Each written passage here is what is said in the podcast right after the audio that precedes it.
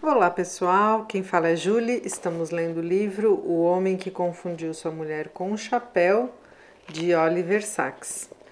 Estamos no áudio de número 20 e na parte 3 do livro que fala dos casos sobre transportes. Hoje vamos ler o capítulo 16 que se chama Nostalgia Incontinente. Vamos lá. Se no contexto de epilepsia ou enxaqueca encontrei ocasionalmente a reminiscência, ela foi muito comum em meus pacientes pós-encefalíticos excitados pela levodopa, tanto assim que acabei me referindo à levodopa como uma espécie de estranha e pessoal máquina do tempo. A reminiscência foi tão pronunciada para uma paciente que fiz dela o tema de uma carta ao editor publicada na Lancet em junho de 1970 e reproduzida abaixo. Nessa ocasião, eu me vi raciocinando sobre a reminiscência no sentido restrito jacksoniano, como um surto convulsivo de recordações do passado remoto. Mais tarde, quando escrevi a história dessa paciente, Rose, em Tempo de Despertar, Pensei menos em termos de reminiscência e mais de parada. Será que ela saiu de 1926? Escrevi. E é nesses termos que Harold Pinter retrata Débora em uma peça chamada O Rei do Alasca. E agora ele vai iniciar uma citação bem longa, toda literal, que eu acredito que é essa carta ao editor publicada em Lancet em 1970 que ele fala aqui em cima.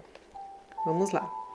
Um dos efeitos mais espantosos da levodopa, quando administrada a determinados pacientes pós-encefalíticos, é a reativação de sintomas e padrões de comportamento presentes em um estado muito anterior da doença, mas subsequentemente perdidos.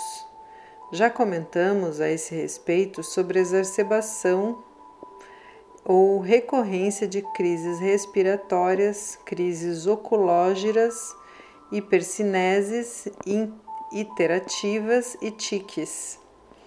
Observamos também a reativação de muitos outros sintomas adormecidos, primitivos como o mioclono, bulimia, polidipsia, satiríase, dor central, tono emocional forçado, etc. Em níveis de função ainda mais complexos, verificamos o retorno e a reativação de posturas morais, sistemas de pensamento, sonhos e recordações complexos e com carga afetiva, todos esquecidos, reprimidos ou de outra forma inativos no limbo da doença pós-encefalítica intensamente acinética e às vezes apática. Um exemplo marcante de reminiscência forçada induzida por levodopa foi observado no caso de uma mulher de 63 anos que apresentava parkinsonismo pós-encefalítico progressivo desde os 18 anos e ficar internada em um estado de transe oculógero quase contínuo por 24 anos.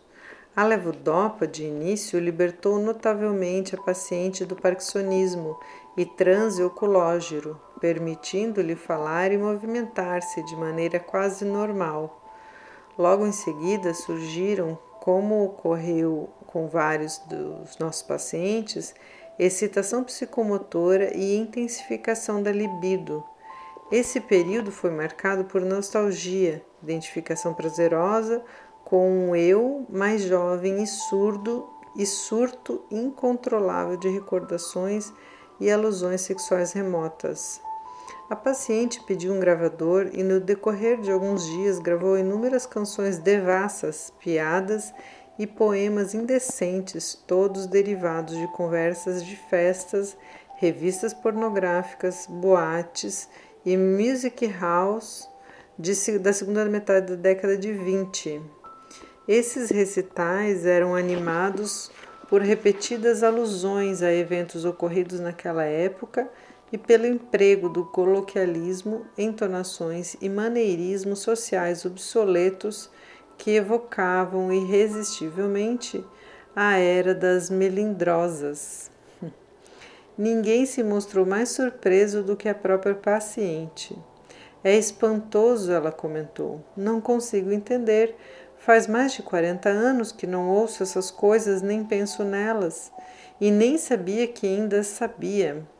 Mas agora elas não param de me passar pela cabeça. O aumento da excitação tornou necessária a redução da levodopa, e com isso a paciente, embora permanecesse com a capacidade de expressar-se com clareza e coerência, esqueceu instantaneamente todas aquelas recordações remotas e nunca mais foi capaz de lembrar-se de um único verso das músicas que gravara. A reminiscência forçada, em geral associada a uma sensação de déjà vu, e, no termo jacksoniano, a duplicação da consciência, ocorre com muita frequência em ataques de enxaqueca e epilepsia, em estados hipnóticos e psicóticos, e menos notavelmente com todas as pessoas em resposta ao poderoso estímulo mnemônico de determinadas palavras, sons, cenas e em especial odores.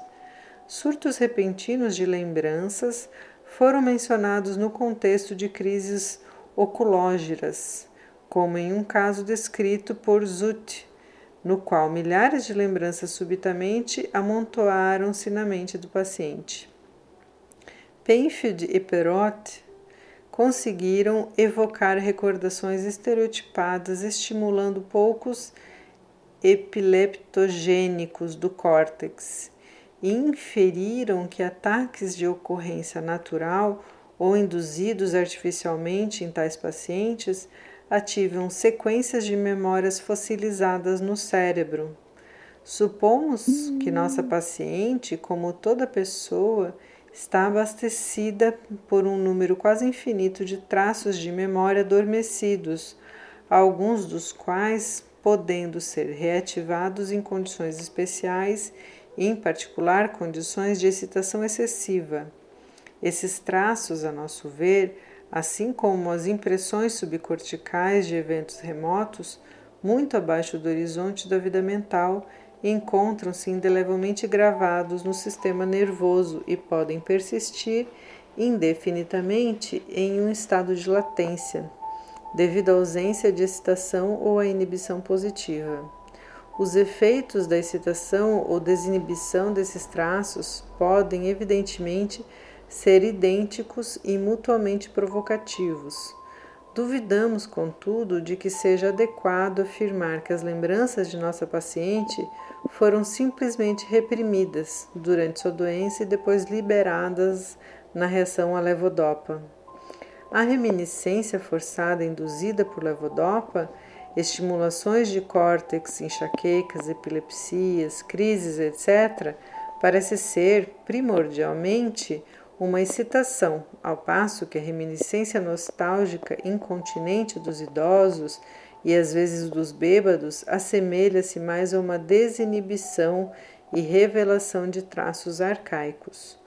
Todos esses estados podem liberar a memória e todos eles podem levar a pessoa a reviver e reencenar o passado. E essa então foi a carta ao editor que ele mandou em 1970.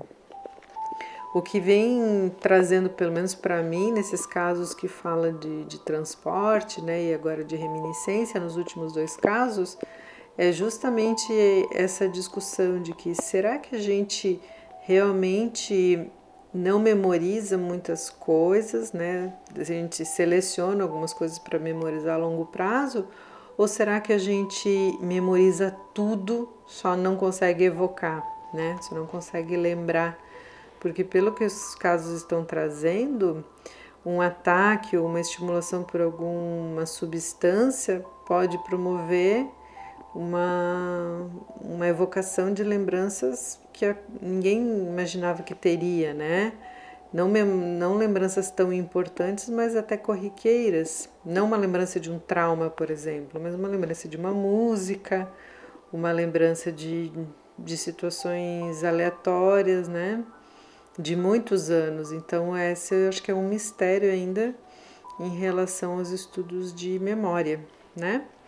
Espero que vocês tenham gostado e até o próximo caso.